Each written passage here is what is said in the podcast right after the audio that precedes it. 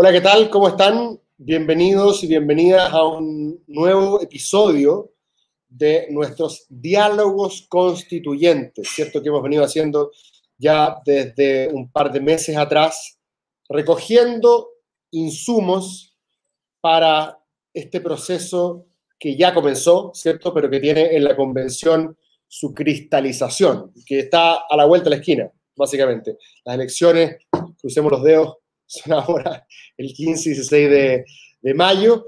Eh, y, hoy día, dentro de todos los temas que hemos conversado, ¿cierto? Hemos pasado por régimen político, constitución económica, régimen electoral, hemos conversado de constitucionalismo, las distintas tradiciones en Latinoamérica respecto al constitucionalismo, etc. Hemos pasado por todos los temas, educación, salud.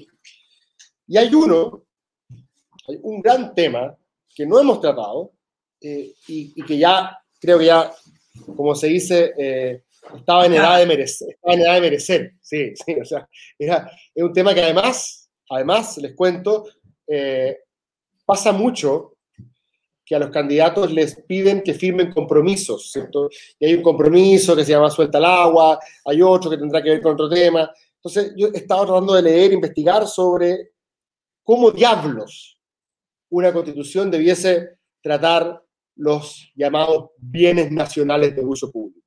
Y para conversar sobre eso, hoy tenemos a una estupenda invitada, es Andrea Buttelman, o no sé cómo, Buttelman, ¿cómo se pronuncia Andrea. Buttelman.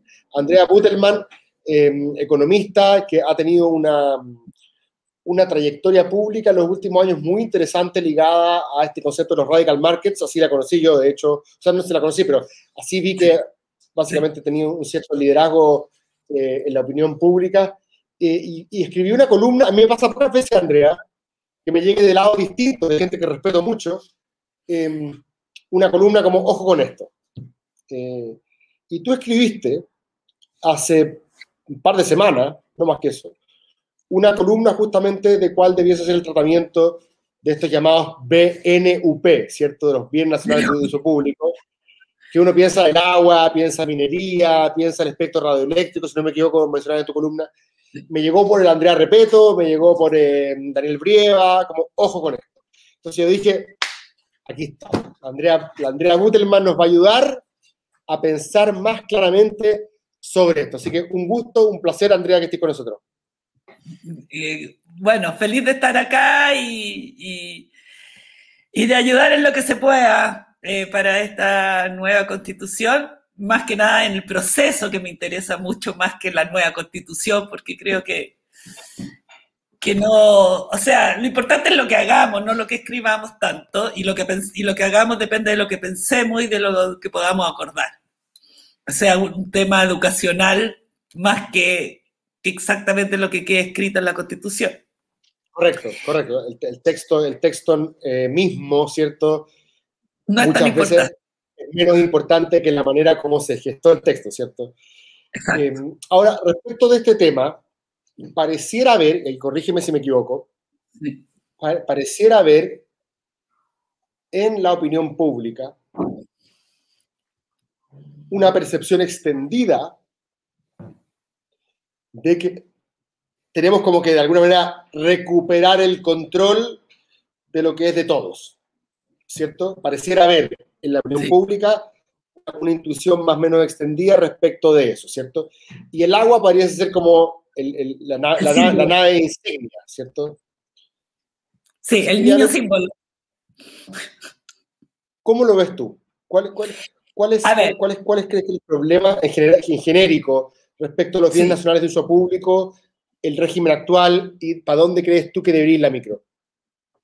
Mira, yo creo, eh, los bienes nacionales de uso público, eh, es, mira, la verdad es que yo lo digo así porque soy economista y me doy la franquicia, digamos, de, de, nombrarlo así. Si fuera abogada tendría que entrar a más detalle, porque no todos los bienes de los que estamos hablando son realmente nacionales de uso público. La minería tiene otro nombre, pero también lo importante es que son bienes que pertenecen a todos nosotros. Son bienes de propiedad pública. Y, y sin duda, eh, en Chile están muy mal asignados, peor asignados que en la mayoría de los países. Ahora, eso no significa que los demás países lo hagan estupendo, pero van o sea, nosotros estamos en el paso cero, la mayoría de los países están en el paso uno o dos, y esto de radical markets ya es paso tres o cuatro, digamos. Entonces yo tomo ideas, eh, tomo ideas de radical markets, pero las, las minimizo a, lo que podría llegar a ser más consensuado, que es el bienes nacional de uso público. Radical markets se refiere a todo tipo de propiedad, más que nada. Pero los bienes nacionales de uso público nos pertenecen a todos, pero son asignados a, a los concesionarios en forma gratuita y para siempre, permanente, en forma permanente. Entonces, en el fondo, nosotros estamos regalando nuestra propiedad, la tuya y la mía la de todos, a la explotación privada de esos recursos y esos recursos eh, se usan en producción y se, y se, nos cobran finalmente. O sea, no solo no nos cobran, no nos pagan la renta por estos bienes que son de nosotros, sino después nos venden productos y muchas veces es con renta monopólica y nosotros pagamos esa renta monopólica. Es decir, hay una injusticia. en Chile nos preocupamos mucho de proteger la propiedad privada y la propiedad privada sacrosanta, pero la propiedad pública no se cuenta ni se menciona, no se remunera y además se asigna ineficientemente. Porque cuando eh, el acceso a estos bienes nacionales de su público es el acceso al mercado. Por ejemplo, el espectro radioeléctrico, que suena súper científico y lo es, y yo tampoco entiendo mucho la física del asunto, pero es por donde viajan las señales eh, de televisión, de telefonía eh, móvil y de radio. Sobre todo desde que existe la telefonía móvil, este es un bien, un recurso sumamente apetecido y, en, en todos los países, estoy hablando solo de los países desarrollados, en todos los países se licita al mejor postor. Eso igual no es fácil de hacerlo, hay que decidir cuánto espectro máximo puede tener una empresa, porque una empresa puede estar dispuesta a pagar, pero, pero está dispuesta a pagar para hacer el monopolio, entonces tampoco le vamos a vender todo a lo que quiera a cualquier precio, porque tenemos que preocuparnos de que haya distribución más o menos equitativa entre las distintas empresas, pero lo importante es que es limitado. Y, por muy bien que tú lo asignes, eh, va a haber renta monopólica, o sea, va a ser un, mercado con barreras a la entrada, los precios van a ser más altos que si hubiera verdadera competencia o, o si este bien fuera ilimitado, y entonces los precios van a ser más altos y lo importante entonces es que nos remuneren a los dueños por este recurso escaso. Y eso no se hace en Chile. No sé si lo dije en castellano antiguo o lo dije en, economía, en economista.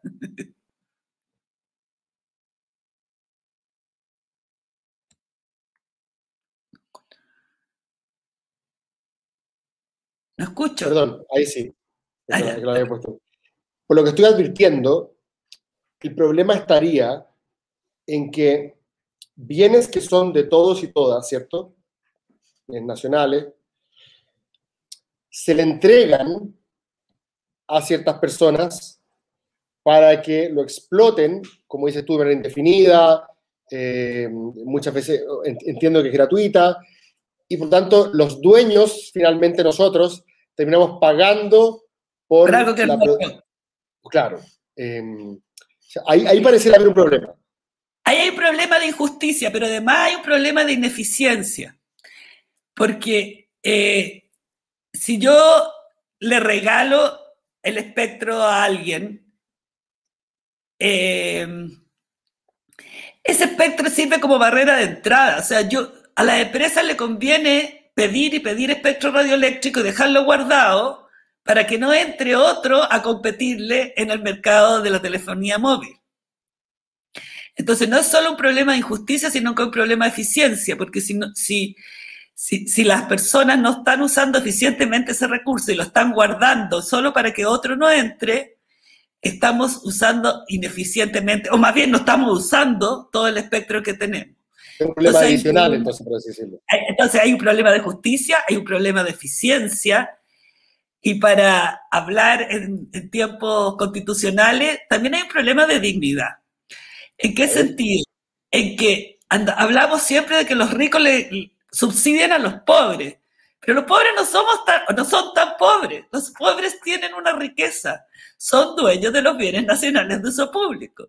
Y sería mucho más digno eh, recibir o, que el erario nacional reciba la plata o que la gente la reciba como ingreso mínimo eh, de su propia, sobre su propiedad y no que le estén regalando plata a estos pobres perdedores que no pudieron hacerla.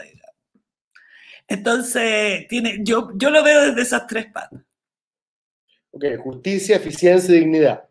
Exacto. Serían como tres conceptos normativos que de alguna manera nos ayudarían a pensar cuáles son los problemas y por ende las posibles salidas de este de, este, de esta. Exacto. En el caso, interesante que tú has hecho diferencia entre algunos. Dice la minería, el agua, el espectro radioeléctrico, ¿cierto? Son como ejemplos paradigmáticos de bienes nacionales de uso público de distintas maneras. De distintas maneras. Em, en la constitución actual, por ejemplo, corrígeme si me equivoco, pero lo que yo entiendo es que la minería, por ejemplo, eh, se reconoce como, si no me equivoco, el Estado tiene la propiedad eminente o el dominio eminente de, las minas, por lo tanto, son del Estado. Sí, no, sí son del Estado. En el caso del agua, el agua que el fraseo es relativamente distinto, es que tú no eres dueño del agua, pero eres dueño de los derechos de propiedad sobre el agua. A ver. los derechos de aprovechamiento. Sobre el agua, sí, es que hay que diferenciar entre la constitución y las leyes, y, y hay leyes de mayor rango, como tú ya debes saber, pero puede que yo no, no lo tenga súper fresco en este minuto, pero el tema es que el agua es un bien nacional de uso público y eso está declarado en el Código de Aguas y en el Código Civil. Correcto. Entonces, si bien sería bonito que estuviera en la Constitución, no es, no es tan necesario. Ese no es nuestro problema. Nuestro problema no es que el agua no se haya declarado bien nacional de uso público. El agua es bien nacional de uso público. Y lo que dice la Constitución es que los derechos que, se te han concesionado son, son, tuyos, digamos, no te los pueden quitar. Te los pueden... Hay, propiedad sobre esos derechos. Hay propiedad sobre los derechos. Entonces el problema es cómo se asignan los derechos y por cuánto tiempo. Ok. Eh, entonces, por eso yo escribí esa columna y propuse que las rentas que generan esos eh, bienes nacionales de uso público digamos, su productividad debe ir a, a los dueños, que somos nosotros, en una de dos maneras. O que nos paguen una renta por usarlos, o que no, eh, cuando calculen el precio de los bienes que nos venden, que fueron producidos en parte con esos bienes nacionales o públicos, que no nos cobren esa renta a nosotros, que nos den esa parte gratis. Es decir, es complicado decirlo, pero supongamos que, eh, que los precios en telefonía móvil no fueran libres, sino que fueran regulados, yo le estaría diciendo al regulador, cuando usted calcule el costo de, de, de dar el servicio de telefonía móvil, réstele el aporte que tiene el espectro radioeléctrico. O sea, remunere el capital, remunere el trabajo, pero no remunere algo que es mío cuando me lo va a cobrar a mí. Exacto, no pagar por lo que ya es tuyo. Exacto. La, parte que es tuya, ¿cierto? Ahora, en el, caso, en el caso del agua, pareciera que el problema práctico, real, en muchos casos, es que hay ciertos proyectos empresariales, tanto agrícolas como forestales, como mineros, ¿cierto? Podemos hablar de varios le podemos echar la culpa a las paltas, le podemos echar la culpa a las mineras, le podemos echar la culpa a las viñas, a lo que queramos, ¿cierto? Que han dejado a comunidades sin agua para uso, para consumo humano, digamos, para, para consumo para la vida, ¿cierto? Em, y eventualmente, yo diría que es secundario, pero podemos también considerarlo como, como, como relevante, eh, los, los ecosistemas mismos también sufren cuando no hay agua para que vivan eh, como, como exige su reproducción, ¿cierto? Entonces, pareciera que tenemos un problema como de prioridades ahí, ¿no? Que de alguna no sé qué tan constitucional será, pero pareciera que el problema para mucha gente hoy es que, entre comillas, la malvada empresa privada, ¿cierto? Ocupa bienes que son de todos en un negocio que es solamente lucrativo para los dueños y que la población que se quedó sin agua por culpa de que este empresario, ¿cierto?, se llevó todos los derechos, em, que se jodan, básicamente. Si, no hay agua para, este, para esta comunidad, mala suerte. Entonces, pareciera que ahí está el problema político. Entonces, me parece, me, parece interesante saber si es que esto tiene realmente que ver en algún nivel con la manera como está constitucionalmente estructurado, o es una cuestión meramente legal, o es un problema de práctica. O sea, todo está el problema aquí. Porque a cualquier persona con dos dedos de frente perdona Andrea, eh, a, cualquier persona razonable le parece obvio que una comunidad no puede quedarse sin agua para las paltas, por muy rica que sea las paltas y por muy bueno que sea el negocio. Sí, mira, la verdad, eh, a mí me encantaría darte una respuesta precisa, pero yo creo que depende mucho del lugar y de... Hay tanta tantas cosas que pueden salir mal, digamos, en la cadena. Primero que los caudales no se saben cuáles, cuántos son. En general, muchas veces la, la, dirección de agua no sabe cuánta agua hay en cada río. O los caudales han disminuido. Muchas veces en muchos ríos hay más derechos que agua. O sea, eh, entonces hay todo un problema de funcionamiento de la DGA.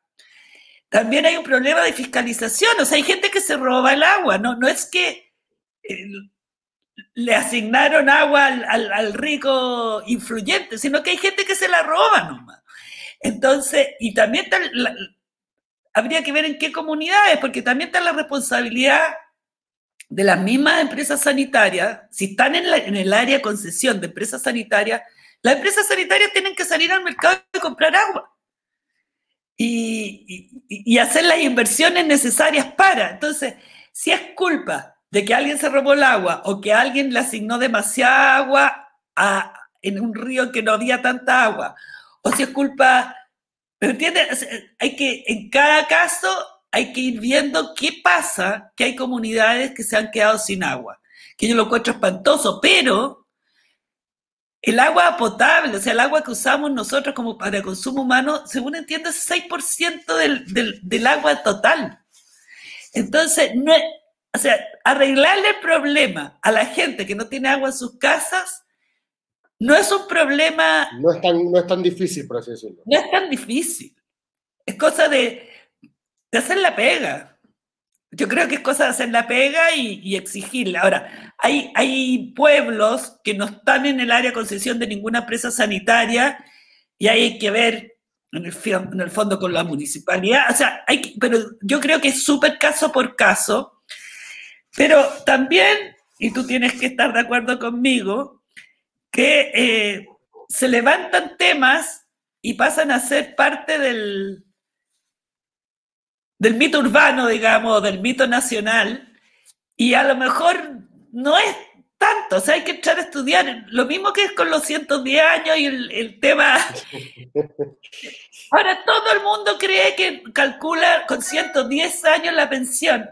Y, y no podéis decir algo por, el contrario, o sea, eres un traidor si llegáis a decir que no son 110 años. Entonces, estas cosas crecen y después, bueno, deshacerlas es mucho más difícil que, que introducir. Que introducirlos, digamos.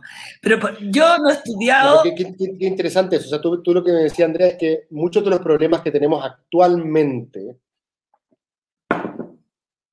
referidos a la dificultad de algunas comunidades para poder contar con agua potable de consumo diario, ¿cierto?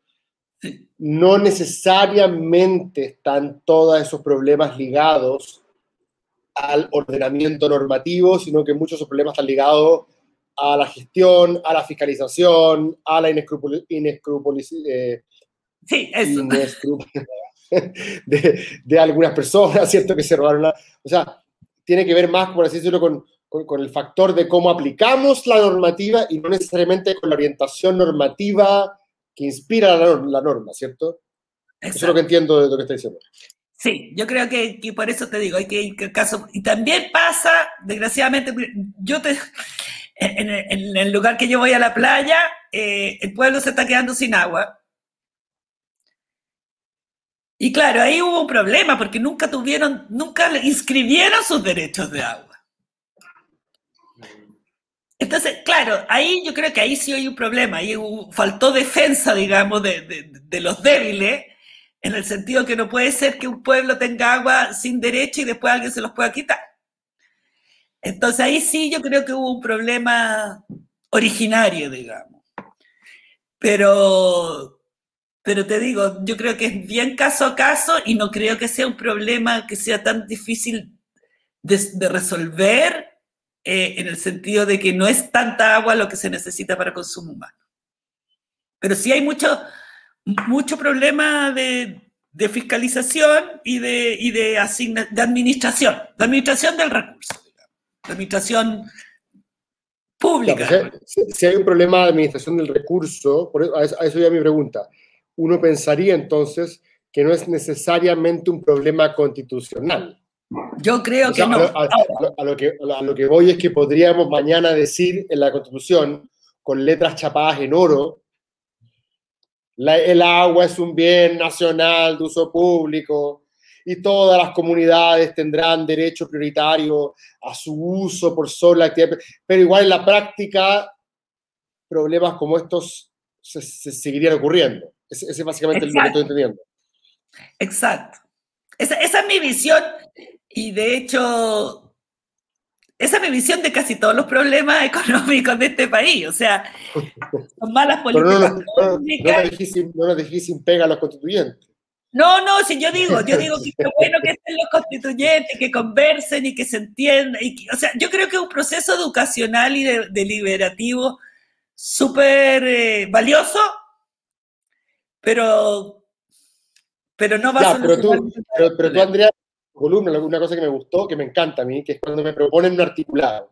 Y me gusta porque, de hecho, mi problema con el suelta al agua, que me, que me, que me está presionando Greenpeace ahí, todos los días tengo alguien que me dice como, firmaste, firmaste, lo encuentro un poquito puntúo, un poquito, un poquito como, además que es como suelta al agua, no sé, tiene, como una, tiene una irreverencia que yo entiendo que puede ser sexy desde el punto de vista mediático, eh, a mí me parece como un poquito puntúo, eh, casi matonesco a veces, como y firmaste, firmaste, firmaste, y yo como, es que me estáis diciendo que firme dos páginas. A mí me gusta cuando me ofrece un articulado. De hecho, por ejemplo, te pongo un ejemplo, Andrea. Yo firmé el articulado que proponían los animalistas. Yo estoy lejos de ser lo que en la caricatura uno entiende por un animalista, ¿cierto? O sea, como no soy un talibán, por así decirlo, de, ese mundo. Pero, como, buen darwiniano, considero que eh, los animales no humanos, dependiendo de su capacidad de sentir, tienen cierto estatus moral y que, y, que, y que el Estado en general diga que nos vamos a preocupar de evitar las crueldades innecesarias a los animales humanos, me parecía razonable, sensato, no significa que vamos a acabar mañana con la industria de la carne ni con la industria de la leche. No, es un, es un, mandato general que orienta básicamente para dónde deberíamos ir. Mi problema con el suelta al agua es que eran dos páginas eh, súper exhaustivas respecto de lo que yo tenía que pensar eh, respecto a la importancia del agua como bien nacional de uso público en cada uno de los aspectos de los capítulos, decía como tienen que considerar el agua desde el régimen político hasta los derechos fundamentales, eh, los derechos ancestrales. Eh, yo decía, pero ¿cuál es el articulado? ¿Qué es lo que proponen? Eh, y tú proponías un articulado. Y me pareció interesante en el sentido, porque ahí, se, cacha cuántos pares son tres moscas. O sea, ¿qué es efectivamente lo que estás proponiendo? Entonces, me gustaría que nos contaras un poco el articulado que tú proponías en esa columna. Sí, eso es, el articulado decía eh, básicamente que eh, las empresas concesionarias de bienes nacionales de uso público. Te escucho, te escucho más, te escucho más o menos. agente nuevo. Sí. Ahí sí, ahí sí.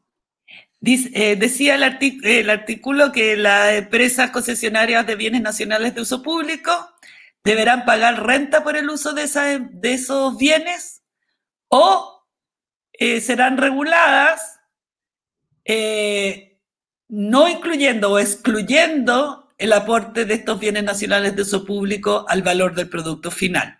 No es porque sea castigo, no es o me pagas o te regulo, sino que estoy diciendo, en caso a caso, vamos a ver si le cobramos renta o le decimos, eh, baje el precio.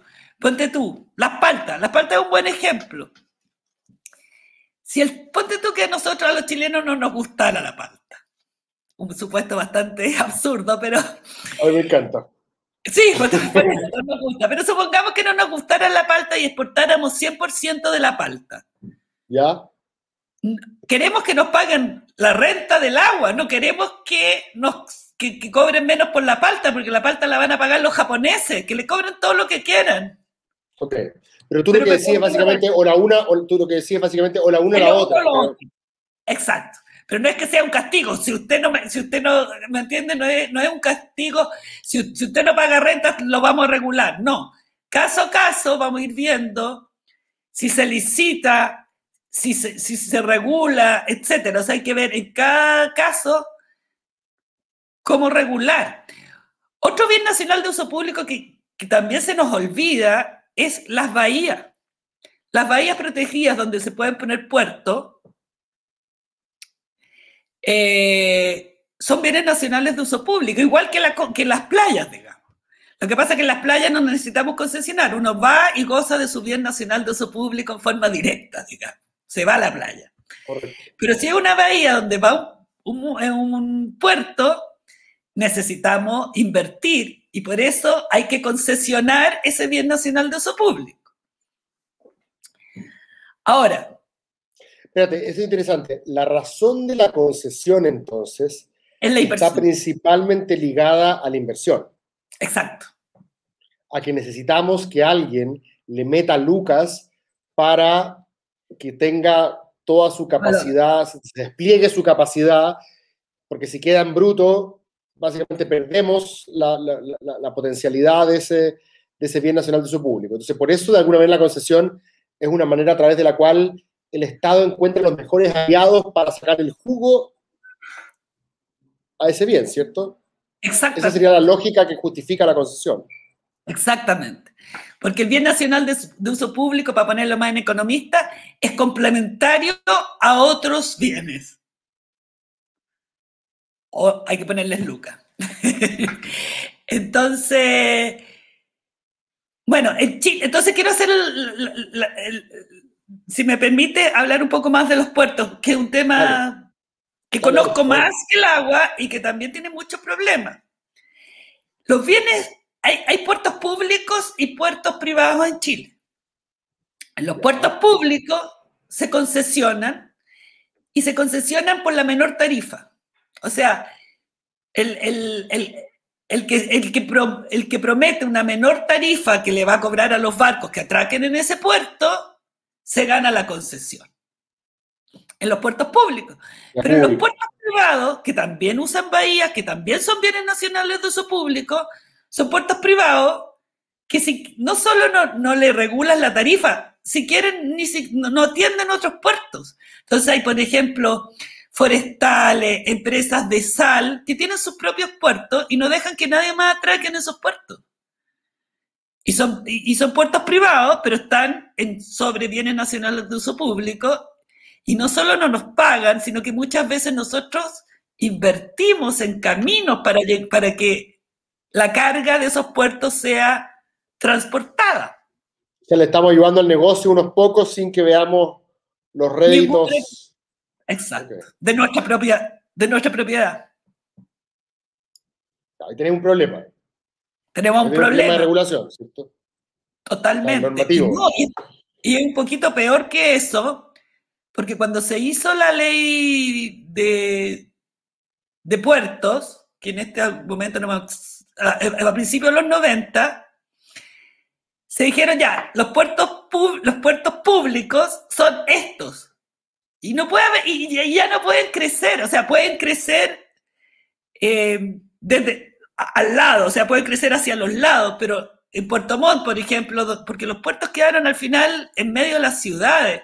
Entonces tratan de decir, no, el puerto público ahora va a estar en otra bahía que está a 10 kilómetros de la ciudad, y dicen, no, la ley no te permite hacer otro puerto público, los puertos públicos están en la ley y son 10, puntos. No puedes hacer otro puerto público. Entonces crecen los puertos privados, pero los públicos no pueden, que están regulados, que tienen tarifas reguladas, no pueden crecer.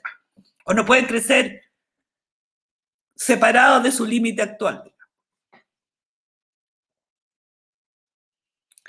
Oye, Andrea, estaba pensando, cuando uno piensa en concesiones, ¿cierto? La lógica de la concesión, corrígeme si me equivoco, es que tú no te haces dueño del bien, sino que por un tiempo, básicamente lo administras, le sacas el jugo, como hablábamos recién, eh, porque si es que nadie le mete lucas, de alguna manera no, no, no, no da su fruto, ¿cierto? Y probablemente cuando uno piensa en concesiones en Chile se nos viene a la cabeza las carreteras. Es como el típico ejemplo en el cual hacía falta que alguien llegara con Lucas invirtiera, hiciera carreteras a todo ritmo, por así decirlo. Eh, y, y, después el Estado le dice, ok, como tú pagaste todo esto y quedó la raja, durante los próximos 30 años el peaje es tuyo. Sí. ¿Cierto? Eh, hoy, en el caso del agua o en el caso de otros bienes nacionales de su público, en uno, uno, podría pensar cuál podría ser la innovación, ¿cierto?, respecto al régimen actual.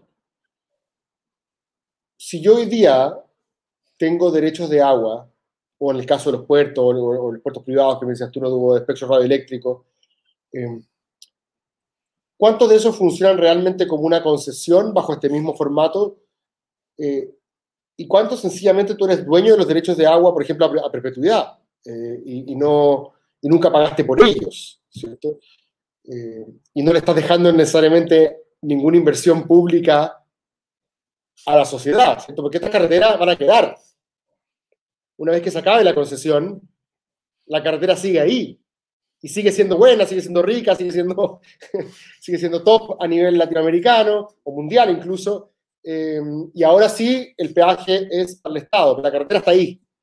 Entonces me pregunto, ¿Es posible exportar un poco esa, lo, lo, que ocurre en el caso de las carreteras, que a mí me parece que es bueno? Yo no tengo ningún problema con las concesiones, todo lo contrario. Eh, ¿Es posible un poco exportar esa idea a, a otras áreas, como por ejemplo el caso del agua? Tendrán, por ejemplo, si yo soy dueño de una viña, tendré que empezar a, a, a entender que lo que me queda para adelante es lo más justo es concesionar, por así decirlo, los derechos de agua y no, pedirse, y no, no, no esperar que, que, el Estado me los dé gratuitamente y a perpetuidad, bypaseando el derecho de una comunidad de tener agua para su consumo cotidiano? Eh, a ver, en primer lugar, quiero referirme un segundo a la carretera y después voy a tratar de contestar las preguntas. Dale. Eh, es verdad que se está llegando a una solución, o sea, que una vez que termina la concesión de carretera, eh, la carretera queda y, y, la ley de concesiones o que se me enredan las cosas, pero dicen que ahora van a seguir cobrando el mismo peaje y el peaje entonces va a ir al Estado una vez que termine la concesión. Claro. El problema es que la ley que hicieron dice que va a ir al Estado y va a ser usado en más carreteras. Mm.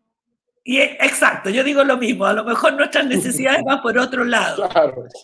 ¿Me entiendes? Entonces, cuando hacen las leyes siempre al final hay que tener mucho ojo para pa dónde va, a, a, qué molino va a terminar el agua. Okay, de acuerdo, pero en principio, en principio uno pensaría sí. que sí. la gracia de la concesión es que yo te digo, mira, no te puedo regalar esto, flaco. Uh -huh. No te lo puedo regalar porque es de todos, ¿cierto? Pero lo que sí puedo hacer es que te lo paso por un rato, si es que tú le metís color y me lo entregáis mejor. Tiki-taka y durante el tiempo que lo tenés tú, el servicio que presta es de primerísimo nivel y nosotros como Estado hoy día no tenemos la capacidad, la liquidez de hacer lo mismo, por lo tanto, básicamente me consigo un partner que haga esta pega, por, así, así como yo entiendo, puede que mi visión sea muy, caricaturesca, pero, pero me, no, así como yo entiendo las carreteras o, incluso estas cárceles, he estado harto foros con la gente de las cárceles que le molestan las concesiones. De hecho, si yo, si yo realmente estuviera preocupado por los derechos de los presos, preferiría que estuviesen en las mejores condiciones posibles. No estaría muy preocupado de si el que hizo la cárcel es una empresa privada o no. Si una empresa privada me hizo una cárcel que me permite que los presos vivan en mejores condiciones versus que si la hizo el Estado y un cuchitril, yo prefiero lo primero, si es que realmente me importan los derechos de los presos y no sencillamente que los privados no entren en el negocio. Em, entonces me pregunto si es que quizás un modelo de concesiones en ese, en ese sentido, eh, aunque claro, en el caso de las aguas es distinto, pero en el caso de las aguas, como tú dijiste bien al principio, no necesariamente llevan inversión en infraestructura involucrada. En el caso de la carretera, el privado es el que corre el riesgo, ¿cierto? Y invierte, ¿cierto? En el caso de las aguas parece como que es una dádiva celestial, ¿cierto? O sea, te pasan el agua a perpetuidad, eh, gratis, y, los que pierden, bueno, los que, los que dejan de, de ganar somos nosotros. Exacto. Mira, en el agua, en el agua yo creo que lo mejor es incentivar a que haya un mercado de aguas y no sé si leíste, en California ya hay una bolsa de agua. Se, inauguró hace pocos días una bolsa de agua para intercambiar derechos de agua. El tema es que, a ver, ¿cómo es la ley en Chile ahora? Te dan el agua para siempre y tú la puedes vender, como todos los derechos, o sea, el espectro radioeléctrico, los puertos, o sea, no solo te lo dan gratis, sino que tú lo puedes vender y hacer una bonita eh, eh, utilidad de esa venta de algo que te llegó gratis y ahora eh, lo puedes vender. Entonces, si yo hoy día quisiera ser agricultora, seguramente tendría que comprar derechos de agua.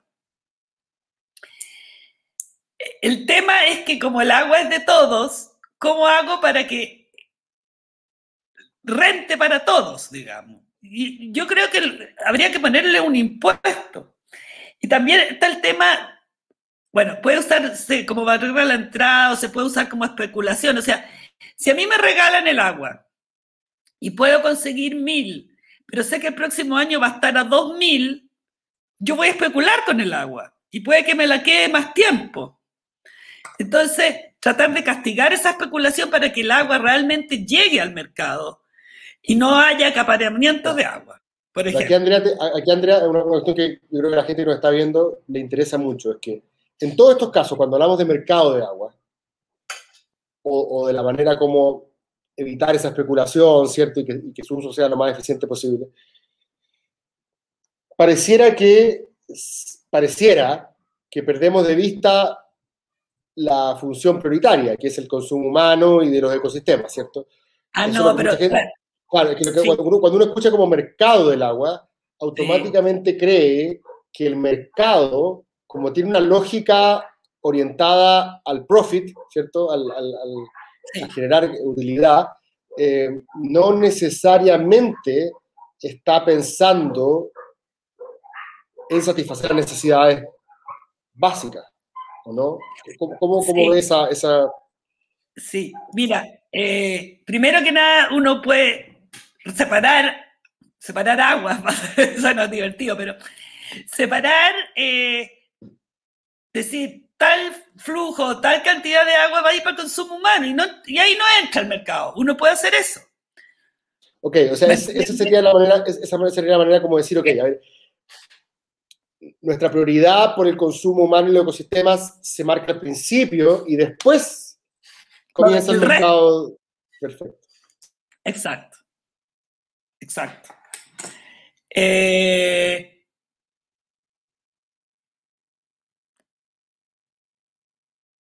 Sí, eso. El, eh, no, no, no porque haya mercado, uno no, no tiene que eh, hilar más fino. Por ejemplo, lo mismo pasa en el espectro radioeléctrico.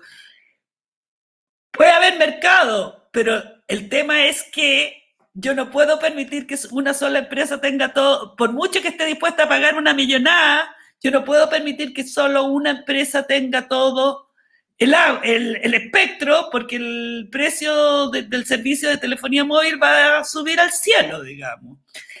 Eh, Oye, Andrea, y respecto del futuro, estaba pensando justamente en, perdón volver al tema del agua, eh, pero puede ser también espectro eléctrico u otro.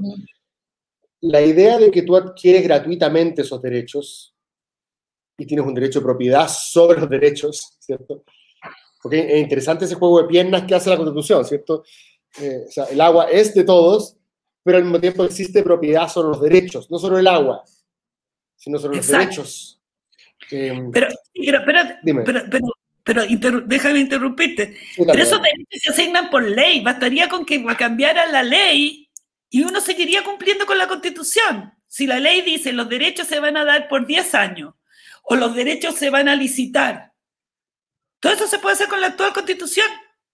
Basta con que la ley diga cómo se van a asignar esos, e, e, e, esos recursos. Y tú eventualmente podrías pasar un régimen en el cual tú concesionas los derechos de agua. Sí. Al hacerlos, al hacerlos temporales y, pagar un fee por ellos. Mira, yo creo que con el agua lo mejor sería eh, ponerle un impuesto. Un impuesto un impuesto. O sea, lo que pasa es que como ya están asignados todos los derechos de agua, no, no podí, o sea, casi no hay nada nuevo que asignar. Entonces ahora lo importante es qué se hace con el stock que ya está asignado. Y como no se lo puedes quitar, porque si se lo quitas se lo tienes que pagar, yo creo que es mejor poner un impuesto y ahí sí que entra Radical Markets directamente. A ver, entremos a eso. entremos a eso. Mira, el, pase que te di. Eh, lo que propone... ¿qué, es, esto de Radical Markets?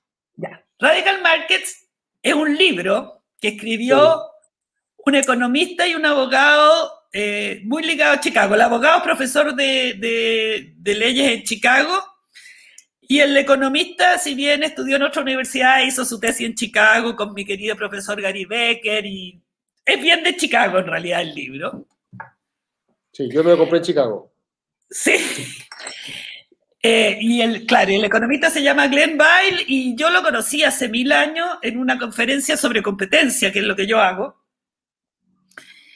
Y, bueno, nos hicimos amigos a la distancia, qué sé yo, y él escribió este libro, que en el fondo él dice, toda propiedad es monopolio.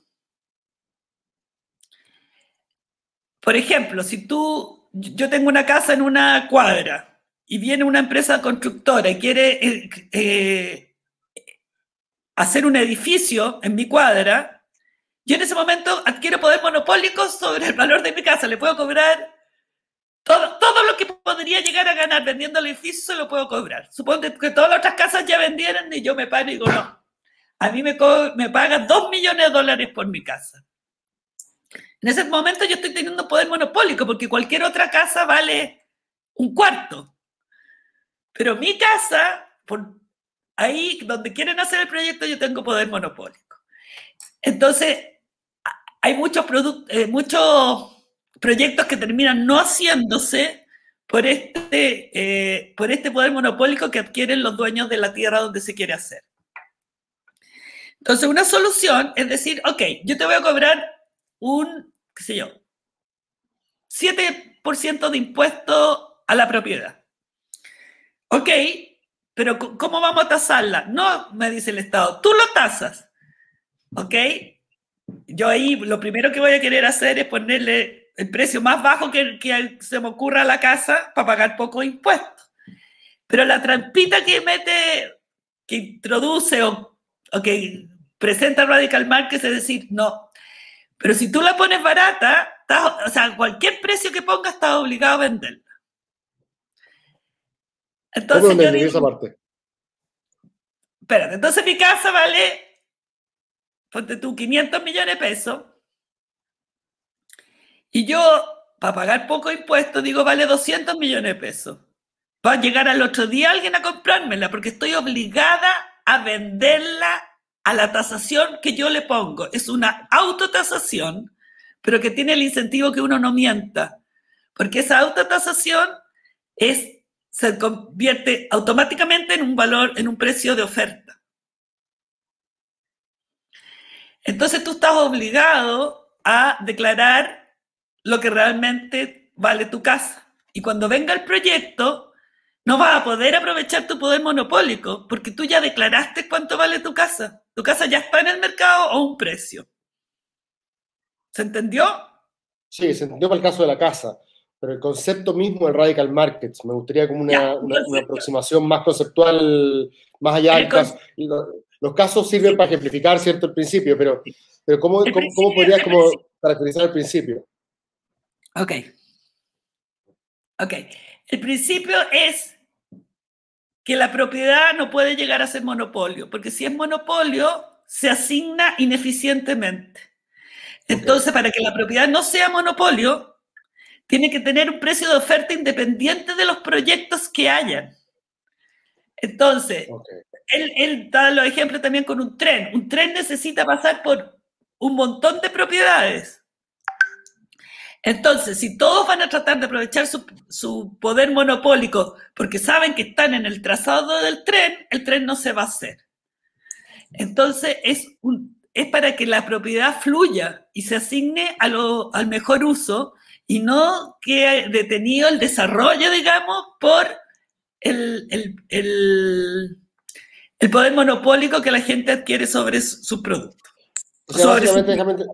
el, horizonte, por así decirlo, normativo de esta propuesta es que todos nos beneficiemos de alguna manera de los mercados. Exacto, exacto. Y, bueno, ahí ya entramos, por eso digo, yo soy súper eh, minimalista en este caso, porque estoy hablando de los bienes nacionales de uso público solamente. Ellos están hablando de la propiedad en general, porque, porque ahí se entra todo un debate de cuál es el origen del valor de la propiedad. Porque si yo tengo una hectárea acá o una hectárea en Maule, una hectárea en Santiago, una hectárea en Maule, valen distinto. ¿Pero por qué vale distinto? Porque hay mucha gente en Santiago. O sea, ¿quién le da el valor a mi propiedad? La densidad de uso de la propiedad. Correcto. Entonces, no es tan claro que el valor de mi propiedad sea asignable a mi persona, sino que es asignable a todas las personas que están...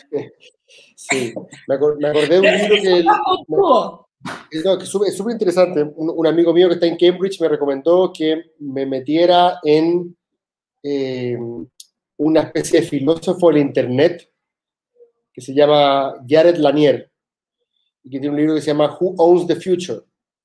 Y lo que propone Lanier es que es muy crítico él sobre, de hecho aparece en este documental que está en Netflix ahora famoso sobre, sobre, los peligros de, de, las grandes compañías, los big tech, ¿cierto? Dominando la, la, data de todo el mundo. Y básicamente lo que él dice es, estas compañías, Facebook, eh, Google, Twitter, ¿cierto? se han hecho multimillonarias gracias a que nosotros las hemos alimentado. Ese es básicamente el punto de la nieve. ¿No correspondería, se pregunta él, si es, que en, si que en el futuro esto va a significar más desigualdad, no sería más justo que si nosotros hemos hecho crecer a estas grandes compañías tecnológicas, estos monstruos, ¿cierto? Con nuestra propia data, ¿no sería más justo de alguna manera que nos devolvieran algo de lo que nosotros hemos construido? Eh, eh, eh, no me acuerdo bien cómo en el libro, lo leí hace unos años pero pero, la, idea era algo así como, imagínate que Andrea Gutelman, no sé, le pone 20 eh, likes al mes, sube 7 fotos, 4 eh, columnas y 3 posts. E-, esa es la contribución de, de Andrea a, a, la alimentación de este algoritmo que gracias a él después con esa información vende millones, millones. Pero Andrea Butelman nunca vio. Ni uno ni uno.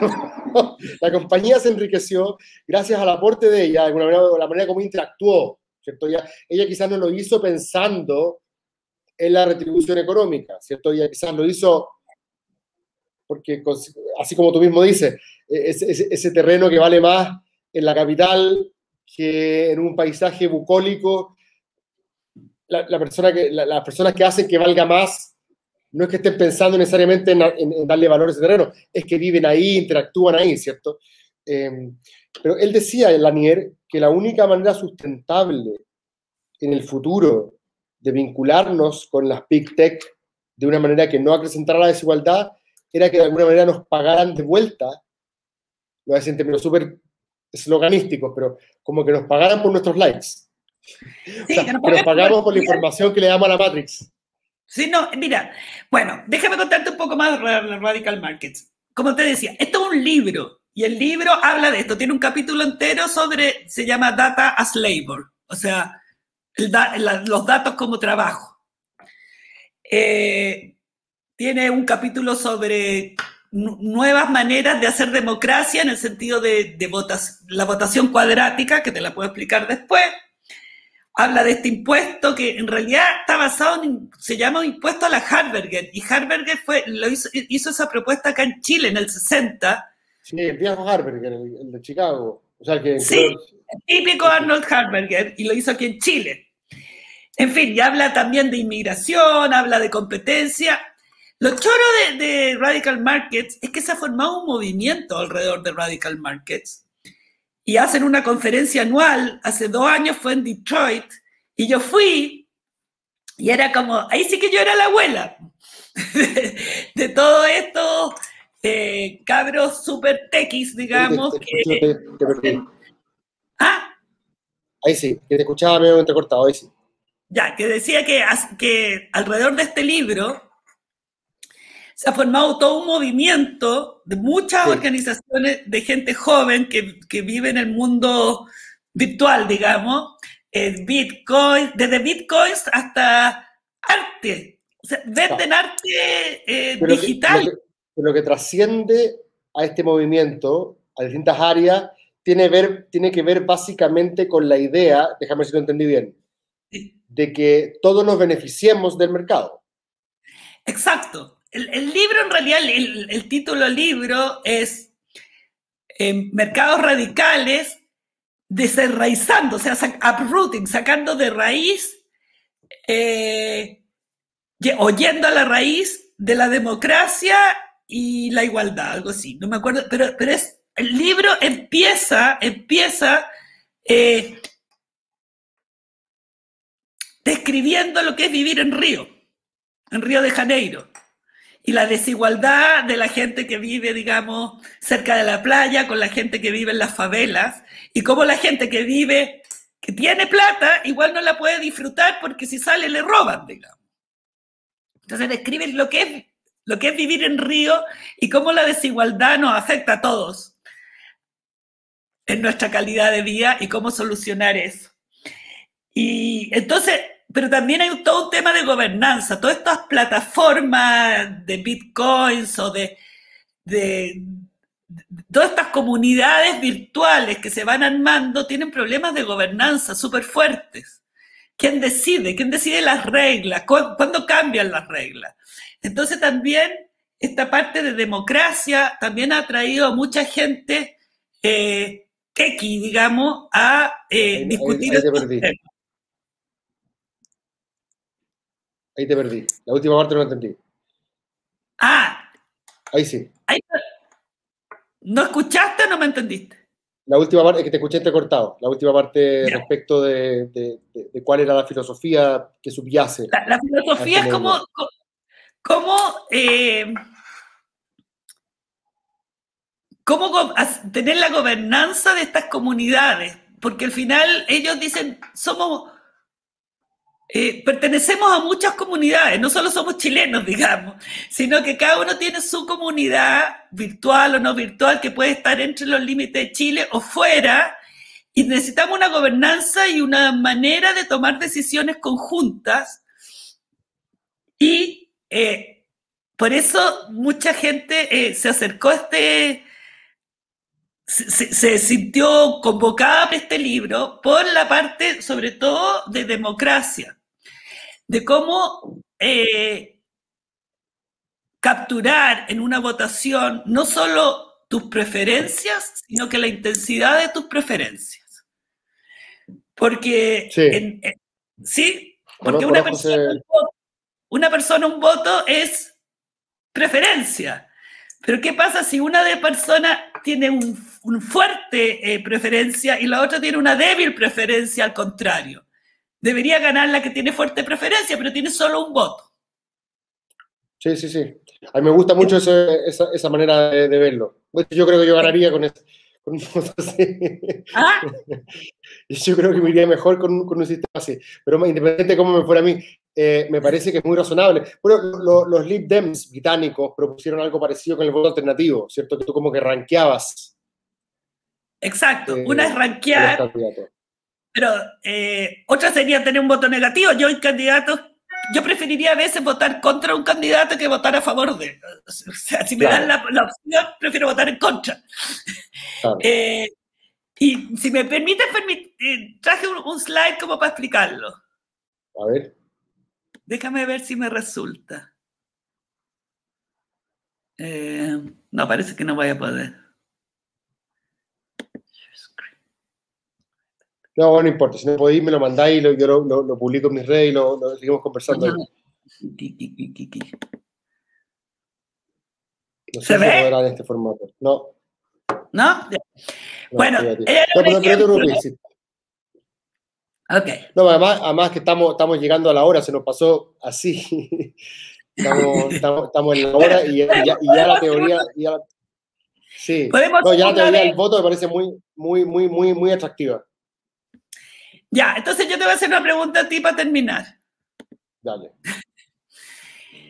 Eh, para mí, eh, este proceso constitucional como dije, eh, no, me importa tanto el producto porque las constituciones no varían tanto de un país a otro y además que aunque varíen, su aplicación depende de, de, muchas variables políticas, digamos. Y puede que el país siga igual nomás. Y lo, que más valoro de este proceso es que la gente converse y, delibere y avancemos hacia el pensamiento crítico que tanto hace falta en este país. Entonces quiero saber cuál es tu propuesta o cómo piensas tú plantear dentro de la del proceso constituyente la participación ciudadana. La participación ciudadana. Pero no, no cómo va a quedar en la constitución, sino que cómo va, ¿Cómo va a ser el proceso. Sí, sí, es una gran pregunta. Em, bueno, tú caché que yo soy independiente, por lo tanto, entre comillas, y, y el partido que me pasó el cupo, un partido chico, entre comillas, esto va a sonar muy cursi, pero mi partido es la gente, o sea, como es, la gente que se ha acercado, que, es voluntaria, con la cual estoy todo el día conversando eh, las propuestas que llegan, todas estas cosas que te digo que firman tal compromiso, yo las mando al equipo voluntario, se discuten, se delibera, se ven los pros, se ven los contras. O sea, yo no me veo a mí mismo ejerciendo ninguna labor de representación si no considero que soy parte de un equipo donde yo ejerzo un rol, pero en un engranaje mayor. Eso para mí es crucial. O sea, yo no voy a llegar a la constituyente porque yo tenga ideas específicas particularmente notables eh, al respecto, es porque soy capaz de articular, me parece, de ahí el eslogan, la voz de tus ideas.